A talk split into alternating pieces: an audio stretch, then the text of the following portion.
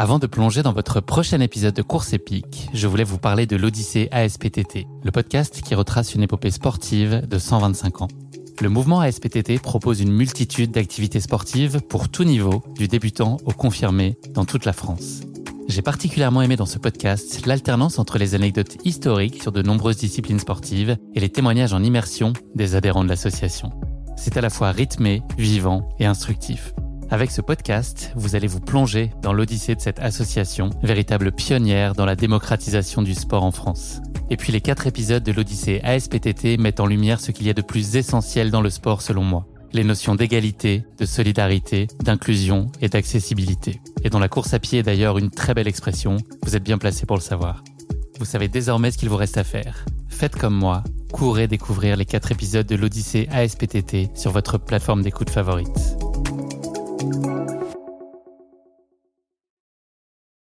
Bonjour à tous, je suis Guillaume Lalu et je suis ravi de vous retrouver dans ce nouvel épisode de Course épique. Course épique, c'est le podcast Running et Trail qui vous fait vivre dans chaque épisode une histoire de course hors du commun. Athlète émérite, coureur confirmé ou anonyme passionné, quand la légende d'une course et la destinée d'un coureur se rencontrent, c'est dans Course épique qu'elle se raconte. Course épique, c'est un nouvel épisode chaque mercredi, mais c'est également chaque lundi matin un extrait de l'épisode à venir pour bien démarrer la semaine ensemble. Nous avons donc rendez-vous deux fois par semaine. Et si vous souhaitez suivre notre actualité au jour le jour et découvrir les coulisses du podcast, je vous donne rendez-vous sur notre compte Instagram courseepique.podcast. Je vous propose de revivre le marathon du Mont Blanc qui vient de se conclure il y a quelques heures à Chamonix avec trois épisodes hors série qui mettent en lumière des profils de coureurs très complémentaires. Valérie Duhong, une coureuse amatrice qui a débuté la course à pied à 40 ans. Hugo Deck, athlète élite et membre du team Adidas Terex. Et enfin, Chloé Trespoche, athlète de haut niveau en snowboard cross, notamment double médaillée olympique. Un bien joli programme, vous l'aurez compris. Le moment est justement venu de laisser la place à Chloé qui va partager avec nous son duo étoilé. Bonne écoute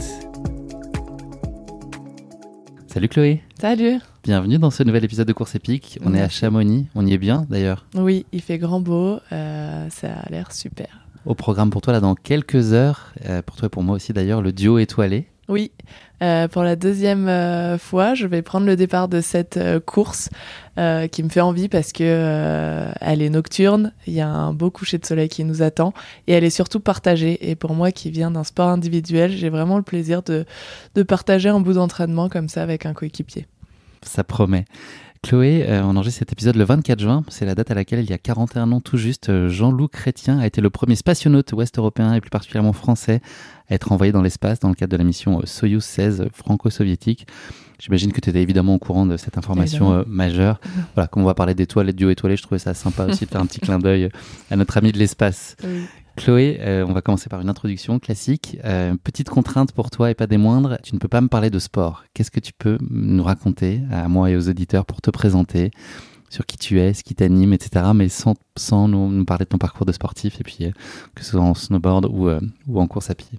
Bah, disons que j'ai eu la chance de grandir dans des environnements hyper naturels entre la mer en Vendée chez mon père et la montagne chez ma mère à Val Thorens. Donc j'ai vraiment cette passion pour la nature, les grands espaces. je dirais que ça fait vraiment partie de, de moi. Qu'est-ce que je peux dire d'autre Que j'adore les défis, qu'ils soient sportifs ou autres. Euh, voilà, je suis à Sciences Po Paris, je continue mes études parce que euh, bah, je, prépare la suite et puis j'adore euh, m'enrichir et, je suis assez curieuse et c'est ce que, ce que m'apporte Sciences Po. Et puis après, bah, j'adore ma famille qui me suivent partout et, que je suis avec amour aussi. Une vie heureuse, franchement. On sent la sérénité et le plaisir. Oui. plaisir. Oui, T'es une optimiste Ouais, ouais, ouais, je suis assez optimiste, ouais. Chloé, on va parler de ton rapport au sport maintenant. J'ouvre la boîte. Euh, le sport, il était présent euh, très jeune et euh, dans, ta vie. Est-ce qu'on peut dire que tu as glissé même avant de marcher, quasiment? Pas loin, oui. on commence le ski à deux ans, en général, quand on grandit en station, et puis le snowboard vers 6-7 ans. Donc oui, ça a vite fait partie de ma vie. Pourquoi est-ce que le snowboard, il a trouvé un tel écho auprès de toi? Qu'est-ce qui t'a particulièrement plu? Euh, premièrement, c'était un, sport partagé avec ma famille. C'est mon grand frère en faisait déjà en compétition, mon père en faisait aussi, donc c'était vraiment des moments euh, euh, familiaux. Et puis ensuite, les sensations de glisse Euh, le fait d'essayer de toujours dépasser ses peurs en, construisant mon niveau de snowboard, bah forcément je passais des paliers euh, où j'avais toujours la petite adrénaline euh, dans le cœur et, et c'est ça que, qui m'animait. Et puis après le début des compétitions et là ça a été une révélation parce que je suis hyper compétitrice, mais vraiment dans le jeu c'est ça qui me donne de l'énergie pour essayer d'aller toujours plus loin, de, de progresser, de m'entraîner. C'est c'est vraiment pour la compétition que je le fais donc donc c'est pour ça que j'ai évolué dans ce domaine-là. Ouais, je m'attendais à ce que tu me dises sur la dimension ludique en premier lieu, mais très vite finalement ça a été cette logique un peu de, challenge, de dépassement. là, le sujet, il est par rapport à, toi ou par rapport euh, aux autres? Est-ce que cette compétition, c'est plus pour toi euh, t'accomplir et te, démontrer des choses, en tout cas avoir le sentiment d'avancer? Ou est-ce que c'est par rapport à l'autre? Non, c'est vraiment pour moi. Euh, oui, la compétition, il y a la confrontation à l'autre et c'est ce qui motive. Mais euh, en fait, la confrontation à l'autre, je trouve que c'est surtout euh, l'inspiration. Regarder ce que font les autres pour essayer de, progresser soi-même. Donc non, avant tout, c'est c'est pour moi aller le plus loin que je peux. essayer d'utiliser mon plein potentiel dans tout ce que j'entreprends. c'est vraiment le, le sens que, que je vois dans la compétition. Tu as une approche euh, très polyvalente de ta discipline. Euh, euh, tu t'es essayé au géant, au halfpipe, au slopestyle, au border cross, voilà, pas mal de variétés. C'était quoi l'idée derrière ça Et puis ensuite d'aller un peu en format entonnoir jusqu'au cross? Enfin, comment voilà, tout ça s'est construit dans, quel état d'esprit tu étais Pourquoi tu as, abordé ta discipline comme ça? Bah oui, j'avais plaisir à faire toutes les disciplines euh, et, j'étais très attachée à garder cette polyvalence pour euh, garder le jeu justement et pas me spécialiser trop vite parce que quand on se spécialise, on, fait encore plus de répétitions dans, notre sport pour travailler le petit détail et c'est normal, ça on peut pas y échapper. Mais euh, de garder plusieurs sports, j'avais vraiment l'impression de, casser la routine et euh, c'est vraiment ce que je continue de chercher euh, maintenant que je fais que du snowboard cross et que j'ai dû vraiment me spécialiser parce qu'on peut pas être bon partout, donc euh, il y a un moment, faut choisir. ça a été le snowboard cross sans, hésitation, mais, hum, mais j'ai vraiment toujours à cœur de chercher des nouveaux projets, des nouveaux sports pour compléter ma préparation et toucher à tout et garder le, plaisir et, et pas me lasser de l'entraînement. Et c'est ça le plus dur, je trouve, dans le sport de haut niveau, c'est qu'il y a tellement de répétitions, tellement de travail acharné du quotidien que si on arrive à amener un peu de piquant avec des nouveaux challenges, bah moi c'est ce qui me stimule et qui fait que je garde vraiment la motivation. Si tu devais expliquer le snowboard cross euh, à nos auditeurs, certains t'ont forcément vu euh, à l'œuvre avec brio. Est-ce que tu pourrais juste expliquer les, grands principes? Snowboard cross, c'est un parcours avec des virages relevés, des sauts. On est 4 par 4 dedans. C'est le premier arrivé en bas. On n'a pas le droit de se pousser, mais il faut, faut savoir imposer sa ligne et, voilà, construire sa stratégie de course pour, euh, pour dépasser et, et gagner de la vitesse sans être gêné par les autres. Donc voilà, il n'y a pas un parcours qui se ressemble. À chaque fois qu'on arrive sur une Coupe du Monde ou sur un événement international, c'est un nouveau parcours, ça demande de s'adapter. Et, euh, et, voilà, il y a de la vitesse, euh, il y a de l'adrénaline et, euh, et, de la confrontation. Donc c'est assez excitant à faire et à regarder. Apparemment, c'est assez cool aussi. je confirme. J'ai d'ailleurs pour préparer nos échanges, j'ai écouté un, podcast et j'ai été assez surpris, mais je suis peut-être naïf par rapport à ça, sur la dimension quand même très stratégique en amont, où vraiment tu décomposes, enfin, il y a toute une partie de visualisation, etc., mais où tu décomposes aussi chaque endroit ou chaque virage, tu vas être, ça va être la, bonne, la bonne trajectoire, je vais peut-être mal le dire, en tout cas l'emplacement le, approprié pour, pour dépasser. Enfin, il y a vraiment tout est, tout est analysé très en amont et c'est pas juste aux sensations et à la façon dont ça se passe dans l'instant que tu choisis tes trajectoires. Il y a quand même toute une analyse euh, préliminaire, c'est ça? Oui, c'est exactement ça. Quand on arrive sur une course, on a un jour d'entraînement sur le parcours. Euh, le lendemain, on a les qualifications et après, c'est les finales 4 par 4 Et les deux jours en amont des, finales servent vraiment à faire beaucoup de, captation vidéo, d'analyse et après, on retravaille avec les coachs le soir pour euh, savoir comment euh, bien gérer la trajectoire, comment progresser, euh, comment construire sa course en fonction des autres. Donc on construit vraiment une stratégie en fonction de si on arrive à droite, à gauche des autres pour euh, s'entraîner euh, et, savoir prendre la décision, la bonne décision le plus vite possible parce que nous c'est un effort d'une minute trente, on n'a pas le droit à l'erreur. Donc euh, quand on prend euh, une décision d'aller à gauche ou à droite, faut que ce soit la bonne décision et qu'elle soit prise très très rapidement. Et plus on l'a travaillé en amont, plus on l'a visualisé, bah, plus ça va se faire instinctivement et on va être efficace dans, dans nos choix. Je vais faire euh, un saut dans le temps, euh, parce que si on devait citer euh, tout ton palmarès de course, je pense que l'épisode durerait une heure et demie, sur toutes tes brillantes performances. tu t'es signalé notamment aux Jeux Olympiques avec une médaille de bronze à Sochi, une cinquième place à Pyeongchang ensuite, et en Corée en 2018, et puis l'argent à Pékin en 2022. Est-ce que ces souvenirs olympiques, c'est aujourd'hui ceux que tu chéris le plus? Est-ce que c'est ceux qui ont le plus de, de portée, ou, ou t'en vois d'autres? Oui, euh, je pense que c'est ceux qui m'ont le plus euh, construit aussi. Euh, la médaille à Sochi, j'étais jeune, je savais que j'étais capable, ouais, j'étais capable d'aller chercher la médaille, mais je l'avais jamais vraiment vécu des performances de cette taille à l'international. J'étais quatrième, cinquième, sixième, mais j'avais pas encore performé. Mais du coup, je suis arrivée sur l'événement sans pression, vraiment avec le, ouais, la fougue, l'envie. Euh, l'insouciance, presque. L'insouciance, voilà, c'est ça. Donc, euh, un peu avec une espèce de légèreté euh, dans la gestion de l'événement. Et ben, ça m'a souri parce que je suis allée chercher cette médaille. C'était vraiment formidable. Il y avait ma famille sur place. C'était des grands moments de partage. Donc, oui, ça a, été, ça a été incroyable. Et puis après, ça a été hum, un peu compliqué à gérer dans le sens où euh, on a un sport peu médiatique. Là, on a une médaille, on rentre en France, les médias euh, veulent absolument nous interviewer alors qu'on n'est pas entraîné à ça et, euh, et ça a été assez déroutant. On, on, se sent aussi plus attendu face aux autres athlètes, face à nos encadrements. Enfin, face à tout le monde, mais c'est une pression que je me suis mise moi-même. Et, et on, là, j'avais plus du tout la place de l'outsider qui était confortable. Je me suis mis une pression, donc ça m'a fait grandir d'essayer de gérer ça. Euh, bon, j'ai réussi, je suis revenue euh, après en, forme avec l'envie et, puis une meilleure gestion de la pression. Euh, les JO de 2018, ça a été aussi une grande euh, étape formatrice pour moi parce que euh, pour le coup, j'arrivais favorite et j'avais vraiment de bonnes chances de performer et je suis passée à côté j'ai fait cinquième, je tombe sur la ligne d'arrivée. Ça a été vraiment la déception la plus dure à gérer dans ma carrière, mais c'est vraiment un échec qui m'a permis bah, d'arriver euh, vraiment en forme et encore plus prête à Pékin parce que euh, j'ai remis en question ma préparation euh, physique, mentale. J'ai fait beaucoup de changements. C'est combien de temps là de doute cette période-là justement, cette déception? Au bout de combien de temps elle, se, elle devient finalement positive et permet de reconstruire l'après alors, je pense que pendant deux ans, c'était encore dur et quand je regardais la course, j'avais encore euh, vraiment une, une, fissure dans le cœur. c'était un peu hein. long. Mm. Mais, euh, et puis après, la meilleure euh, guérison, ça a été cette médaille justement à Pékin, où tout le travail que j'avais mis en place pour me remettre de cet échec à Pyeongchang m'a permis d'en arriver là. Et donc là, ça a été un soulagement de voir que j'avais pris les bonnes décisions et que j'étais capable de, de nouveau de performer au JO. Donc oui, ça a été des étapes vraiment fortes dans les deux sens, parfois positives parfois négatives, mais dans tous les cas qui m'ont beaucoup euh, appris personnellement. Tu sors euh, d'une saison pleine cette année, avec une deuxième place euh, au classement général de la Coupe du Monde. Qu'est-ce qui domine la satisfaction de, cette, de ce résultat? Il y avait un sujet, j'avais entendu là aussi dans le podcast, de, un peu de consistance, c'est des choses que tu voulais travailler aussi, un peu ta, ta constance au plus haut niveau et enchaîner les, très bons résultats, ce qui a été pleinement le cas cette année. Est-ce que c'est ça que tu retiens? Est-ce que c'est la déception peut-être de ne pas avoir été décroché le, le globe ou c'est les deux finalement?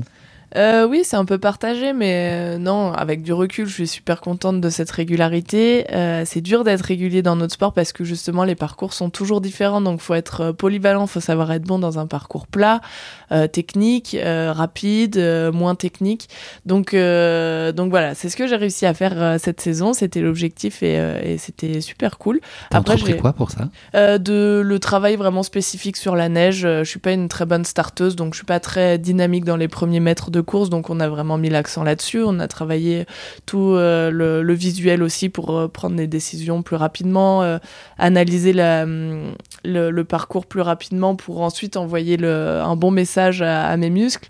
plein de petites choses comme ça, les, les, bras aussi pour sortir plus vite de la gate, les phases à plat, parce que moi je suis assez bonne technicienne et quand ça va vite, j'aime bien parce que voilà, je suis fonceuse, mais quand c'est lent, bah, j'ai un peu plus de mal euh, et, on a travaillé dans des parcours lents, donc euh, voilà. Et puis après, j'ai fait aussi un, un travail mental pour euh, justement ne pas avoir d'a priori quand j'arrive sur un parcours que j'aime pas, me dire bon bah j'ai moins de chances de gagner. C'est aussi difficile de se débarrasser de ces, de ces croyances.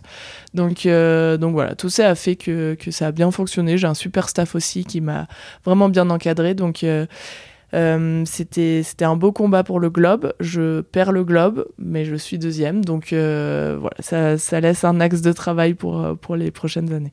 Il y a les JO en Italie à Cortina en 2016. Est-ce que c'est déjà au cœur de tes préoccupations et les décisions que tu peux prendre aujourd'hui? Elles sont aussi orientées autour d'une réussite à ces Jeux Olympiques ou est-ce que c'est encore un peu trop loin? C'est loin, c'est un, c'est une direction, je dirais, mais euh, entre temps, il y a plein de, belles étapes qui m'attendent et notamment cet objectif de globe de cristal euh, qui me, qui m'anime. Donc, euh, mais oui, ça reste un, un but que je regarde de loin. Tu trônes au très haut niveau depuis de nombreuses années maintenant et, et depuis très jeune. Est-ce que la flamme, elle est intacte? Est-ce que tu redémarres une nouvelle saison avec une envie qui est pleine? Est-ce qu'elle diffère d'une année sur l'autre? Euh, je dirais qu'elle est, euh, elle est intacte, même euh, un peu ravivée depuis quelques années. je pense qu'avec les sports-études, avec la quantité d'entraînement, et je m'étais un petit peu lassée après, ouais, vers 2016-2017 j'en avais un peu marre d'aller à l'entraînement. J'étais toujours aussi motivée en compétition, mais en fait, on s'entraîne beaucoup plus qu'on ne fait de compétition. Donc, euh, c'est vrai que euh, je manquais un peu de, flamme à l'entraînement. Et, euh, et, depuis ces, ces, derniers jeux, justement, ces avant-derniers jeux en 2018, j'ai vraiment essayé de mettre un peu de piquant dans ma préparation physique. Et ça, ça m'aide vraiment à être motivée toute l'année. Et hum, j'ai remis aussi beaucoup de sens et de plaisir dans tous les entraînements que je fais. Je réfléchis plus à ce que je fais et j'écoute euh, forcément, on est très encadré, on a un planning et, des fois, on perd le fil, on sait plus pourquoi on fait tel ou tel sport ou tel ou tel entraînement. On y va, on fait notre entraînement, on rentre à la maison et en fait, de, remettre vraiment du sens dans chaque euh, entraînement, dans chaque travail, de, savoir pourquoi je fais cet exercice spécifiquement et, les rapprocher à mes objectifs, ça m'aide à retrouver la motivation euh, chaque jour. On va prendre maintenant un petit virage euh, pour parler de, course à pied, qui est le sujet qui va nous intéresser aussi aujourd'hui. Euh, est-ce que tu peux nous, raconter comment elle a trouvé sa place dans ta vie? Est-ce que finalement, sa première intégration, c'était dans le cadre de ta préparation physique euh, pour performer en snowboard? Oui, euh, un petit peu, même si en endurance on fait un peu plus de vélo. Euh, j'étais plus attirée par la course à pied parce que euh, je trouvais la liberté dans la course à pied, que je sois n'importe où, chez, en Vendée, en montagne, tu prends des baskets, tu vas courir et c'est toujours chouette. Donc, donc j'ai vraiment aimé. en montagne, ça me permettait de vraiment m'évader aussi, être seule à courir dans la nature. Enfin, j'aime bien cet, cet esprit où il n'y a pas de, il y a pas de technique, il y a pas, enfin l'aspect matériel du vélo, il euh, n'y a, pas ça, on se sent libre, on part juste euh, un t-shirt et des baskets, donc euh, ça j'adore. Et puis pour la prépa physique, bah, je trouve que ça donne vraiment la caisse, donc donc je l'ai rapproché à la performance aussi. Et en plus il y a plein de défis à faire en course à pied, donc ça m'a motivé. Ton premier trail, ça a été donc ici, tu nous l'as dit tout à l'heure, donc c'était en 2021 pour le duo étoilé quel souvenir donc tu en gardes C'est vraiment euh, très plaisant. Est-ce que ça t'a donné envie de, de poursuivre, de densifier peut-être la, compétition euh, de, trail ou est-ce que c'était une expérience que tu as picorée, qui tombait bien et puis voilà, sans, sans, coup de cœur euh, absolu? Ça a été une opportunité par un sponsor qui m'a proposé un dossard. donc j'ai fait la course pour Polar et, et ouais, coup de cœur coup de cœur parce que j'avais pas eu le temps de beaucoup m'entraîner, ben, comme d'habitude, parce que c'est vrai que c'est pas la, la priorité. Il faut pas oublier les séances de muscu, de vitesse, et du coup, le, la course à pied, la, prépa trail vient en, troisième ou cinquième dans le programme, mais, euh, mais euh, de partager une course euh, à deux, être en pleine nature. le dossard, ça changeait quelque chose Le dossard, mais ça m'a donné le feu. J'ai cru que j'ai cru que j'allais, vu que j'avais aucune chance de gagner, j'ai cru que j'allais y aller tranquille, mais en fait, impossible quand j'ai un dossard je me suis prise au jeu et je me suis dit, euh, regrette rien. Enfin, j'aurais été triste en fait de pas avoir euh, tout donné et de m'être juste baladée. Donc, euh, j'étais au rupteur toute la montée et vu que j'ai pas beaucoup d'expérience en trail, euh, la gestion de l'effort est pas mon point fort. Donc, non, mais je me suis régalée parce que je me suis rendu compte que j'étais capable de tenir très très haut en cardio pendant très longtemps. Et ça, je trouve que ça donne confiance aussi dans l'entraînement. Ça, ça montre que quand on a des douleurs physiques ou quand on ressent la fatigue dans notre sport, bah, hop, je me souviens, au duo étoilé, j'avais mal aux jambes à partir du kilomètre 3 euh, et j'ai fait les 21 euh, sur le même rythme. Du coup, euh, je trouve que ça m'apporte aussi en confiance et ça me prouve que, bah, que mon corps, enfin le corps humain en général, est capable vraiment de trucs incroyables. insoupçonnables. Ouais, voilà, auxquels tu, tu penses pas possible. Et en fait, bah, je me suis prouvé que c'était l'inverse. Donc, j'ai vraiment aimé ce côté-là. Il y avait du monde sur, le, sur les côtés, on était encouragés. Euh, ouais, non, ça m'a vraiment sorti de ma zone de confort et euh, j'ai adoré ce moment. Vous avez fini 41e euh, équipe sur, sur 500, donc ça donne une idée aussi du niveau auquel vous étiez. Tu t'es ensuite essayé à la route avec ta petite sœur. C'était à l'occasion du semi-marathon de Lyon en 2021. Qu'est-ce qui t'avait décidé à te lancer sur la route? Est-ce que ça t'appelait aussi? Est-ce que au tout départ, c'est surtout l'idée de partager ce moment-là? De manière générale et plus particulièrement avec ta petite sœur? Oui, bah, ma petite sœur avait un objectif de marathon. Euh, là, c'était à Lyon. J'habite pas loin de Lyon. Et puis, c'était euh, la découverte d'un nouveau sport, un nouveau petit challenge. Euh, pareil, j'y suis allée avec pas énormément d'entraînement, mais avec vraiment l'envie. Et puis, comme d'habitude, une fois que j'avais le dossard, bah, je me suis donnée à 100%. Et, et c'est ça que j'adore, c'est que oui, je suis dans le dur, mais voilà, je regrette rien. J'y vais à fond. Et puis, et puis, on voit le chrono à la fin. Donc, je dirais que j'ai un petit peu moins. Euh, enfin, j'ai adoré l'expérience, mais c'est sûr que je suis plus branchée trail parce que euh, le béton, bah déjà, ça fait mal aux genoux quand on fait du snow. On a un peu les articulations abîmées, donc. Euh, et puis, et puis, à moins ce côté nature, c'est beaucoup plus redondant. Alors que ce que j'aime dans le trail, c'est que justement, il n'y a pas de routine, il n'y a pas un chemin qui se ressemble. Il y a pas, tu peux pas partir sur le même rythme tout le long. De toute façon, tu as des coups de cul. Enfin, c'est et c'est ça que j'aime. Est-ce que la, course à pied, notamment le trail, c'est finalement une brique de ta préparation et tu la prends comme ça ou est-ce que c'est en soi un plaisir? Mmh, les deux sont liés. C'est un plaisir, mais euh, il a tellement de sens dans ma préparation aussi que. Euh, c'est aujourd'hui un moyen d'être performante aussi? Oui, pour moi, oui, oui. oui, parce que ça me, ça me motive. Euh, je mets de l'intensité beaucoup plus facilement avec un objectif de trail de départ euh, dans deux semaines, trois semaines, euh, trois mois. Donc à chaque séance, quand je suis dans le dur, je me dis oui, mais donne-toi, au moins ce sera moins dur le dur étoilé, tu pourras relancer dans les, dans les côtes. Et du coup, euh, ça me donne vraiment l'énergie de, de, pousser chaque séance. Donc ça m'aide à la performance, c'est sûr. Et à la fois, c'est un plaisir de prendre un dossard comme ça et de faire une course complètement à part de ce que je fais d'habitude. Ta préparation là sur le trail, c'est quelque chose que tu structures toi ou est-ce que ça fait partie d'un plan plus global et donc tu es aussi accompagné avec minutie sur euh, cette partie-là? Non, je le structure euh, moi. J'ai mon prep physique qui peut me donner quelques conseils et qui m'aide. Mais c'est vrai que vu que c'est en complément des semaines euh, d'entraînement bien remplies, euh, voilà, je sais que je suis très loin d'être d'être parfaite dans la préparation. Mais bon, on va faire avec avec les outils du bord. Est-ce que tu t'intéresses globalement à la discipline? Est-ce que tu suis un peu des performances, les grosses compètes, etc. Tu jettes un œil un peu à ce qui se passe ou tu es un peu loin de ça? Euh, un petit peu, je regarde un petit peu. Euh, on a eu la chance d'avoir une, intervention de, Kian Jornet, euh, une fois qui nous a parlé aussi du, sport et de l'environnement, des sujets qui sont très développés dans le trail et qui sont inspirants aussi pour les autres sports qui sont un peu en retard là-dessus. Donc, il y a eu quelques beaux échanges et il y a toujours des belles images. Et non, je, je regarde un petit peu, mais pas à 100%. Est-ce que tu as le sentiment que ça restera euh, qu'un à côté ou ça peut devenir une discipline un peu plus centrale dans ta vie pour l'après snowboard? Oui, je pense que pour l'après, j'aurai des objectifs de trail euh, pour le plaisir et puis pour continuer de me mettre euh, des challenges parce que c'est vrai que dans le sport de haut niveau, on est on a une vie à 100 à l'heure et surtout, je, je, suis tellement animée par les challenges, l'adrénaline, ces émotions des, des, événements que je pense que le jour où je vais arrêter, c'est une partie qui va beaucoup me manquer et, euh, et de, de m'impliquer un peu plus dans un sport comme ça pour euh, essayer de sortir de ma zone de confort et continuer de progresser dans une autre discipline. Je pense que ça, ça fera vraiment partie de, de mon quotidien et de, de mes envies futures. Est-ce qu'aujourd'hui, tu arrives à te projeter peut-être sur des efforts euh, d'ultra-endurance et sur des trails, des ultras? Tu te, vois aller euh, sur des distances très longues? Oui, j'ai envie d'essayer. Après, je suis tellement loin de, de ça pour le moment et euh, en plus, ça demande vraiment beaucoup de, de temps. Et, donc, c'est sûr que c'est quelque chose que je pourrais faire après, le, après mon entraînement snowboard, après ma carrière. Mais, mais oui, ça, ça me fait vraiment envie. Merci beaucoup Chloé. On va passer à la rubrique suivante du podcast qui est un questionnaire de Proust. J'ai trois questions euh, hautement philosophiques pour toi. Euh, la première d'entre elles, une erreur ou un imprévu de la vie euh, qui t'a particulièrement fait avancer? Est-ce que tu as un souvenir d'un moment un peu fondateur qui t'a fait progresser, avancer, enfin qui a été marquant? Est-ce que c'est justement Pyeongchang? Je pense que c'est Pyeongchang le plus, euh, le plus marquant.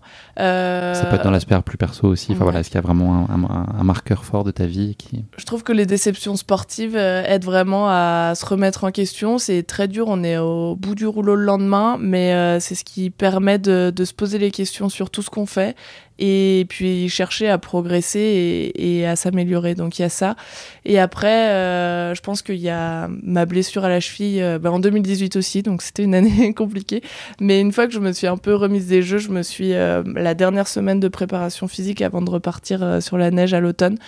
je me suis arraché tous les ligaments de, de la cheville droite, donc grosse opération, cinq mois d'arrêt alors qu'il y avait les mondiaux. Et, euh, et, ça, pareil, je me souviens que ça a été euh, une grosse étape euh, mentalement hyper difficile parce que déjà j'étais prête. je venais de faire les quatre mois de préparation physique et je me suis dit tout ce travail pour, pour au final me faire opérer et rester dans mon lit plâtré pendant six semaines à faire que, de, que du travail de bras. Et euh, là, ça m'a vraiment appris à prendre du recul. Euh, j'ai repris les études, j'en ai profité euh, vu que j'avais un peu de temps. je me suis inscrite à Sciences Po. Et puis au final, je suis revenue avec tellement d'énergie, de patate et, hum, et vraiment de, de, plaisir dans mon sport parce que j'ai ressenti que ce manque me prouvait que c'était un essentiel dans ma vie et que j'étais complètement épanouie à l'entraînement. Donc en fait, le fait d'être privée de mon sport comme ça... Ça a réenchanté finalement ta pratique. Complètement. Et donc, avec du recul, je crois que ça a aussi euh, été une étape importante pour la suite. Une journée parfaite pour toi, c'est quoi les ingrédients? Euh, un, challenge. Euh, bah là, je crois que c'est pas loin de ma journée parfaite. Ce soir, il y a un challenge. Il fait grand beau. J'ai pris un bon petit déj avec des bons produits. je vais me balader. J'ai des copains, la famille qui est par là. Donc, euh, tu fais un podcast hyper cool. Carrément. et euh, non, ouais, les moments partagés. En fait, euh, ce que j'adore dans le sport aussi, c'est que c'est que les victoires ou les défaites, ben, elles sont partagées dans l'équipe euh, énormément parce qu'on s'entraîne 200 jours par an ensemble. On est un sport individuel, mais au final, on est cinq filles, cinq garçons tout le temps ensemble et le staff. Et, euh, et en fait, il y a beaucoup de soutien et, hum, et de l'empathie euh, quand on perd et vraiment de la joie partagée quand on gagne. Et c'est vraiment ces moments de partage qui donnent de la valeur aux choses. Donc, euh, dès qu'il y a un moment partagé, franchement, ça me donne la patate. Partage et challenge, les deux mots-clés, je pense, oui. de l'épisode. Dernière question, les trois choses que tu emporterais sur une île déserte? Euh, là, je viens d'avoir des biquettes à la maison pour de l'éco-pâturage et je les trouve tellement choux que j'ai envie de les prendre sur mon île. Très bien, bonne idée. Euh, elle Faut qu'il y ait des pâturages, par Ouais, complètement. sur ton île. Euh, bah, une personne de ma famille, du coup. Ma petite sœur, peut-être, parce qu'elle est aventurière, euh, donc ça, ça nous aiderait.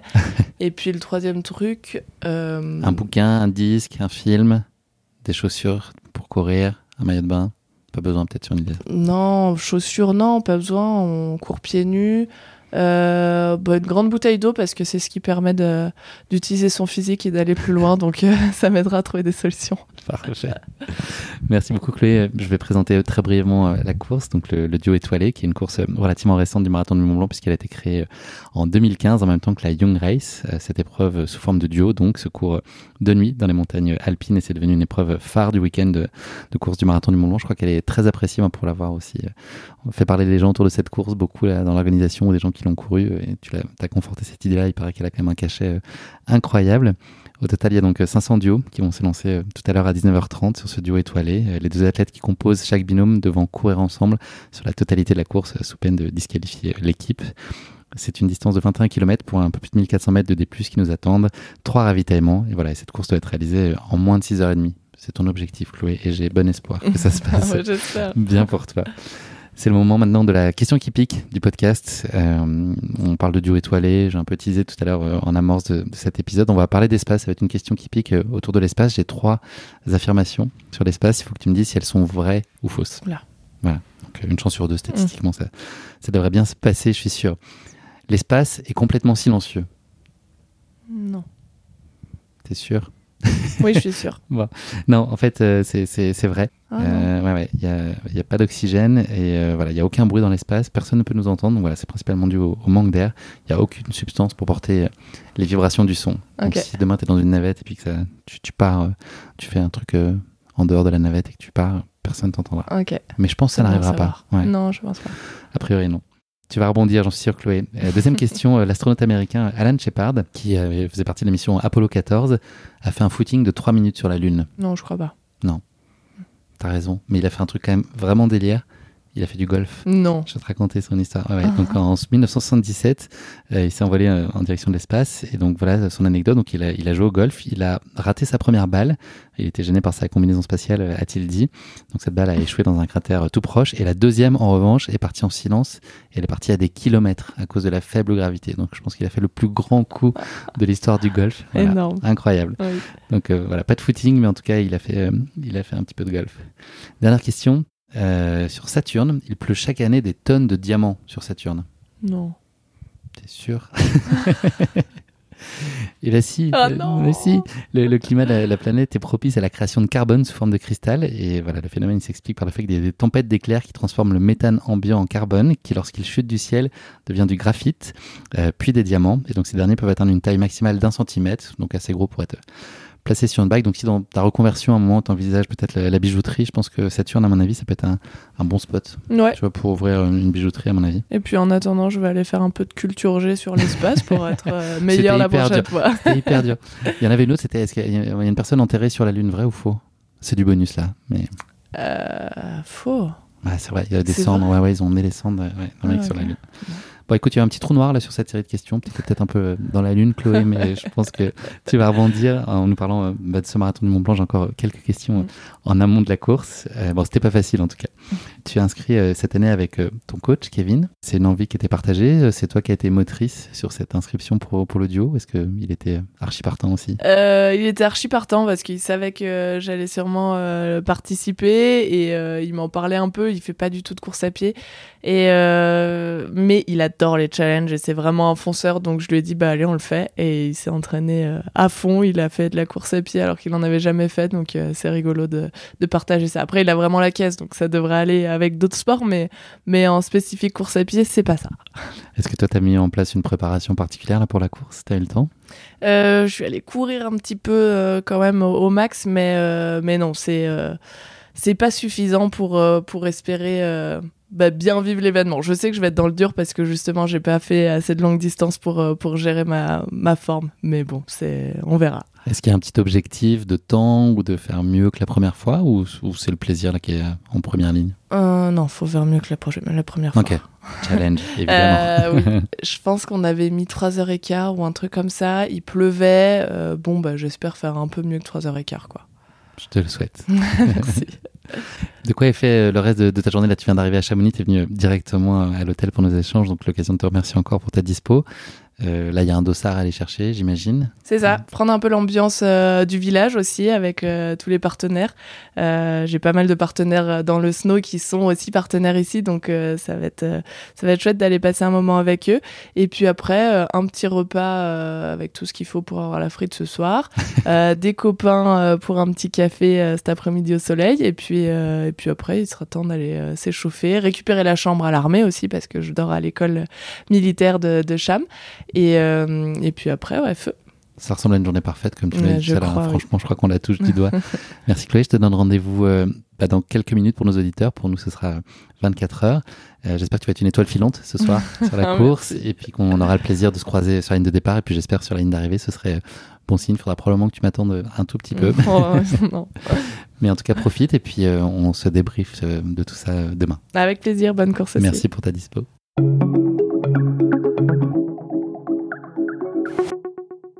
Salut Chloé, Salut. on se retrouve en, en clignement d'œil, Oui, toujours le même soleil, exactement. toujours le même plaisir. Oui, euh, mal aux jambes, cuisses aujourd'hui. C'est les cuisses qu'on prend Ouais, plus cher. ouais, complètement. Bah, j'ai payé un peu le fait de pas être assez entraîné, donc euh, musculairement, j'ai chargé euh, assez rapidement dans la montée et fortement dans la descente aussi. Mais Et ça, ça se paye. Oui, complètement. Non, mais ce qui est cool, c'est de voir que avec la fatigue ressentie, la douleur ressentie dès le début de course, euh, j'ai été capable de tenir euh, jusqu'à la fin. Donc ça, c'est hyper positif pour la suite de l'entraînement. Est-ce que tu peux nous parler euh, du départ? C'était assez dense. Moi, je suis parti, je faisais aussi la course. Là, je suis parti à la toute fin. Et donc, c'était le bouchon. Est-ce que toi, tu as réussi à t'extraire un peu? Il y avait une, un seul, euh, une seule vague de départ. Est-ce que tu as pu euh, partir à peu près bien en bonne position Ou c'était Oui. bouchon? On a essayé de se placer euh, vers l'avant, on n'était pas tout devant, mais euh, et du coup on a couru un peu sur les premiers euh, kilomètres pour se placer parce que je savais qu'il y avait un, un chemin un peu étroit après. Et c'est ça aussi qui fait que j'ai été vite fatiguée, c'est que je suis partie un peu au-dessus de mon, mon niveau. Sur le plat ou, euh, Ouais, sur le plat et même la première montée euh, dans le chemin un peu large là, qui est, euh, qui est déjà un peu longue. et dur. Donc, euh, mais au moins, ouais, c'est ça. J'ai pas du tout eu de bouchon dans, dans la montée sur le, le, le chemin étroit, donc euh, c'était l'objectif, mais c'était dur. Pour redonner un peu de contexte, on est parti donc à 19h30. C'est une course, euh, comme son nom l'indique, qui se court de nuit. Et donc on est parti euh, en toute fin de journée à 19h30, ce qui permet quand même de profiter aussi euh, des derniers rayons du soleil, puisque le, le soleil se, se, couche très tard en ce moment. Cette ascension, donc, euh, t'as envoyé pas mal, c'est ça? Enfin, vous avez envoyé pas mal, c'était l'idée? Oui, oui, oui, c'était euh, ce qu'on voulait. Enfin, moi, je voulais euh, être euh, au max, enfin, utiliser tout ce que j'avais dans, dans la journée et c'est ce qu'on a fait. Mais 1000 ouais, mètres à peu près, je crois, de dénivelé jusqu'à Menton-Vert, donc c'est un, un, beau petit morceau. Oui, c'est ça. Et en fait, je, je, trouve que ce qui a été dur, c'est de, de, gérer euh, la boisson et manger aussi. Parce que vu que moi, je fais pas des efforts longs, j'ai pas l'habitude de, de, devoir essayer de manger euh, pendant, pendant l'effort. Et je trouve que c'est hyper dur quand tu es haut en cardio d'ingurgiter quelque chose. Tu as ressenti beaucoup besoin de, t'alimenter? Bah, J'étais avec. Enfin, on, on m'a dit qu'il fallait le faire, donc euh, c'est vrai que ça évite des, des baisses de, de rythme. Donc euh, j'ai essayé d'écouter les conseils euh, des professionnels. de la profession. Alors je sais pas comment tu l'as ressenti, moi j'ai trouvé ça absolument magique quand on arrivait en haut au passage du signal.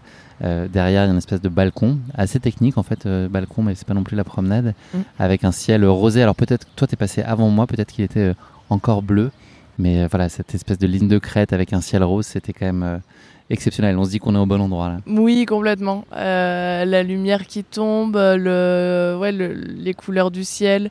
Euh, on aperçoit Chamonix en contrebas. Euh, ouais, c'est un, c'est un endroit où je me suis vraiment sentie libre et surtout on avait fait le plus gros du dénivelé donc euh, soulagée d'en être là et puis vraiment un moment, un moment où j'ai profité de reprendre la petite course, de de se sentir avancé aussi. C'était chouette. T'as mis les pieds dans la rivière, un petit peu dans les petits, les petits ruisseaux qui coulaient pas la rivière, ah, les petits ruisseaux, t'as esquivé de, un peu. Ouais, voilà, de faire jouer l'agilité. Ensuite, c'est pas tout à fait terminé, euh, puisque à partir du kilomètre 13, qui est le deuxième ravito, euh, sur le plan de l'aiguille, il y a ensuite une longue descente, enfin longue, en tout cas une descente continue euh, de à peu près 7 km jusqu'au replat de l'arrivée à Chamonix. Faut pas baisser la garde, il y a pas mal de casses. Moi, j'ai observé en tout cas un, peu derrière toi, en tout cas, on a entendu beaucoup de gens tomber. Moi-même, je me suis tordu la cheville un nombre incalculable de fois, le genou à l'envers aussi. Euh, toi, est-ce que, enfin, est-ce que vous, vous avez réussi à être à peu près à votre main sur ce passage-là? Est-ce que tu as apprécié surtout ce passage en descente? Oui, mais j'avais des souvenirs d'il y a deux ans où j'étais vraiment euh, encore fraîche physiquement sur euh, la descente, donc je m'étais vraiment régalée, je m'étais vraiment euh, relâchée et, et j'avais engagé un peu. Là, j'étais moins fraîche, donc j'avais moins confiance en mes jambes et à ma capacité de, de, me, de me récupérer en cas de mauvaise surprise. Donc j'étais un peu plus prudente, euh, juste parce que j'avais pas, pas, pas de jambes. mais ouais, j'ai adoré parce que c'est quand même une partie technique. il faut être hyper lucide, hyper concentré. Euh, savoir jouer un peu avec sa, sa frontale. Donc euh, franchement, c'est super chouette. Et puis il y a un peu de, de challenge. Pour doubler, c'est pas facile. faut prendre des petits raccourcis, choisir sa ligne, un peu comme en border cross. faut construire ses dépassements. Donc euh, non, je me suis régalée euh, sur cette euh, descente. J'ai pensé à toi justement dans la descente en me disant, euh, est-ce que il y a quand même un peu de retenue en te disant que ce serait dommage de te blesser euh, tu vois, pour ton sport euh, principal sur une sortie comme ça qui reste malgré tout du loisir, même s'il y a une envie de se challenger. Euh, Est-ce que c'est des choses auxquelles toi tu penses pour mettre quand même un tout petit peu de retenue et pas prendre le risque de te flinguer un bout de saison ou autre avec une cheville qui tourne au mauvais endroit ou c'est vraiment pas du tout présent à, ton esprit? C'est pas vraiment dans mon caractère d'essayer de, de, me préserver pour mon sport parce qu'on est un sport à risque, on est un sport où faut engager et je me dis que si j'arrive plus à engager dans tout ce que je fais et que je suis limité par la peur ou le justement l'idée de, de, de, préserver toujours mon corps, ça va me limiter dans ma progression. Donc euh, et puis je me force pas. C'est euh, quand je fais un truc, je le fais à fond et puis euh, voilà. Et tu te fais je... confiance aussi. Oui, oui, oui. Ouais, je, je, tente en tout cas. Et, et ça passe. Et voilà. Jusqu'ici. Vous avez terminé 89e de la course, 25e duo mixte en 3h09 et 40 secondes bilan positif. Si on se place là un peu plus sur le plaisir, on a compris qu'il était là. Je ne vais pas parler de l'arrivée à Chamonix, mais c'est quand même aussi euh, mm. vraiment grisant. Quoi. Ça fait, euh, on peut refaire du 3 minutes au kilomètre là, sur ces parties-là, mm. tellement ouais. c'est étourdissant. Oui, c'est ça. Il y a un monde euh, et, et, du bruit. Et euh, bon, j'avais mon frère et ma soeur qui étaient là, qui ont fait le, le, dernier kilomètre avec moi en plus, donc ça booste. Ils étaient euh, ils me donnaient un peu le, leur énergie, j'en avais plus beaucoup, mais en tout cas, cette, ouais, ce, toute la population de, de, Chamonix qui vient nous, nous soutenir, ça, ça, fait chaud au. Ouais. Je sais pas, je pense que ça porte bonheur. Tu as une coccinelle qui se balade sur toi, elle est dans ton cou là. Et voilà, ah je, pense que c'est on va prendre ça comme un porte-bonheur. Donc, elle arrivée à Chamonix, ça donne vraiment des, ailes. Mm. Et donc, le résultat en lui-même, parce que le plaisir était là, et le, résultat et la performance, tu es contente de, ce que ben, avez fait? J'avais pas. Euh, en fait, j'avais juste envie de faire un meilleur temps qu'il y a deux ans pour euh, bah, valider une petite progression, même si euh, je savais que j'étais pas hyper prête. et j'avais fait 3h15, je crois, il y a deux ans. Donc, l'objectif. Rendez-vous pour 3h04 dans deux ans? On se donne rendez-vous? Même 3h. Hein. Allez, 3h. Allez, 3h. C'est archivé. Hein. Je te ressortirai euh, ça au moment de notre échange. C'est quoi la suite de, la journée pour toi, Chloé là? Euh, ben Là, un bon petit déjeuner déjà pour récupérer parce que j'ai pas réussi à manger après la course, donc j'avais besoin de reprendre des forces. Et puis euh, petite balade, rando cet après-midi au niveau du glacier des Bossons. Et, et, puis retour à la maison et préparation physique demain à 8h15 à Albertville pour faire de la muscu. On retourne au charbon. Voilà. Beau programme.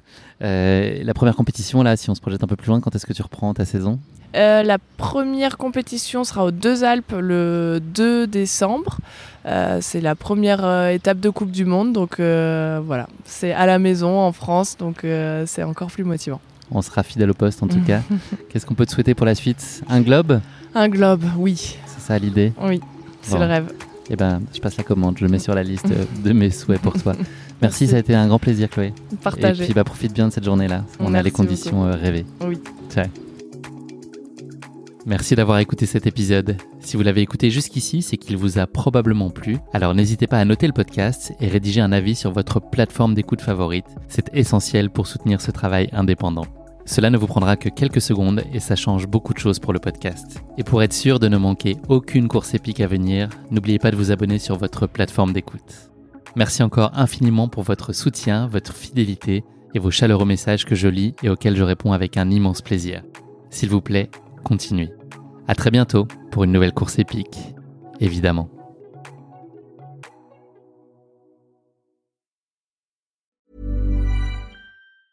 Mom deserves the best, and there's no better place to shop for Mother's Day than Whole Foods Market. They're your destination for unbeatable savings, from premium gifts to show-stopping flowers and irresistible desserts. Start by saving 33% with Prime on all body care and candles. Then get a 15-stem bunch of tulips for just $9.99 each with Prime. Round out Mom's menu with festive rosé, irresistible berry chantilly cake, and more special treats. Come celebrate Mother's Day at Whole Foods Market.